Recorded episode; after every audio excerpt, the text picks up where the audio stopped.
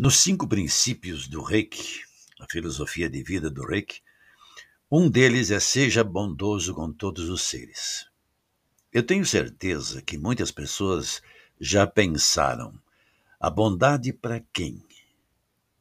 Hoje em dia, isso é mesmo necessário? E a falta de reconhecimento das pessoas? Estas e outras tantas perguntas Fique ligado, em seguida vamos esclarecer essas dúvidas. Aqui fala Walter Mick, em mais um importante episódio de esclarecimento e crescimento pessoal, utilizando o Reiki como instrumento.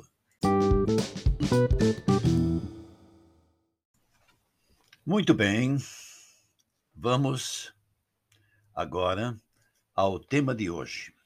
Cultivar a bondade é importante?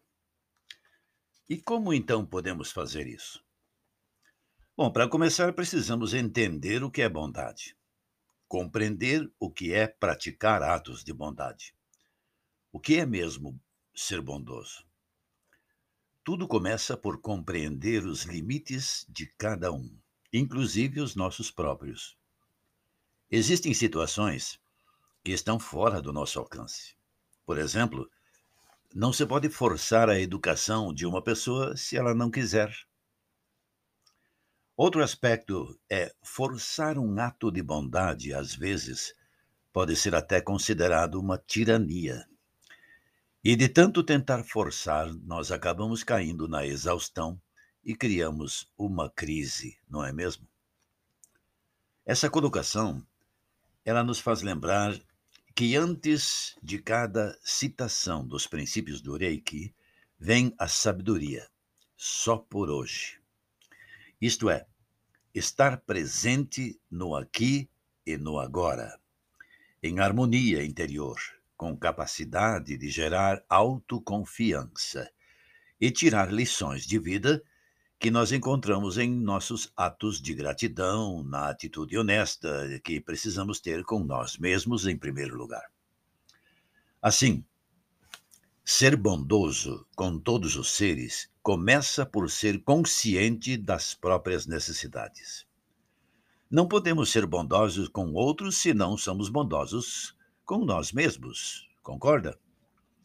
E isto implica em saber compreender o bem comum, os limites de cada um, sem interferir com o livre-arbítrio, o poder de escolha. Quando nós estamos conscientes do valor da bondade, nós vamos compreender que é algo natural em cada ser que precisa ser aprimorado pela sabedoria, para que o coração não fique esgotado em um esforço mal dirigido. Em primeiro lugar, nós cultivamos o nosso próprio jardim, e depois nós podemos compartilhar as flores que dele nós colhemos. Quer saber o que nós devemos fazer?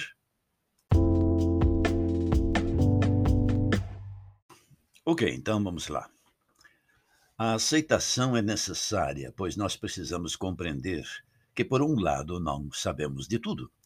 Daí nós precisamos praticar, descobrir o nosso interior, o mundo e, por outro lado, não temos que sentir tudo, ou seja, não temos que ter todas as percepções que ouvimos os outros falarem, ou ter que saber visualizações. A bondade ajuda a compreender a ilusão que muitas circunstâncias causam. Hoje eu estou bem, amanhã não estou. Hoje eu entendo de uma forma, amanhã eu posso entender de outra. A bondade permite-nos praticar os cinco princípios, pois leva-nos a ter tempo para eles. Não recitamos apenas, mas sim sentimos e escutamos, colocamos todos eles em prática, primeiro em nós mesmos. A bondade também nos ajuda no autocuidado, pois precisamos encontrar harmonia e equilíbrio Permite ainda ter a calma necessária para escutar os nossos próprios pensamentos, que, aliás, surgem muitas vezes como reflexo do tratamento. A bondade também nos ajuda a tratar dos outros, pois leva a ter uma atitude de amor incondicional, de saber dar sem esperar alguma coisa em troca. A bondade ensina-nos que, em primeiro lugar, nós temos que ser bondosos para conosco. É por isso que o Reiki é um método extraordinário. Ajuda-nos a compreender a profundidade das nossas questões, as questões essenciais da humanidade. Tudo, tudo pode ter uma resolução com bondade. Sim. E daí? O que fazer? Existem várias formas, tais como meditar, equilibrar o chakra cardíaco, em seguida fazer autotratamento de todos os chakras, treinar o cultivo da atitude correta através da mudança de pensamentos.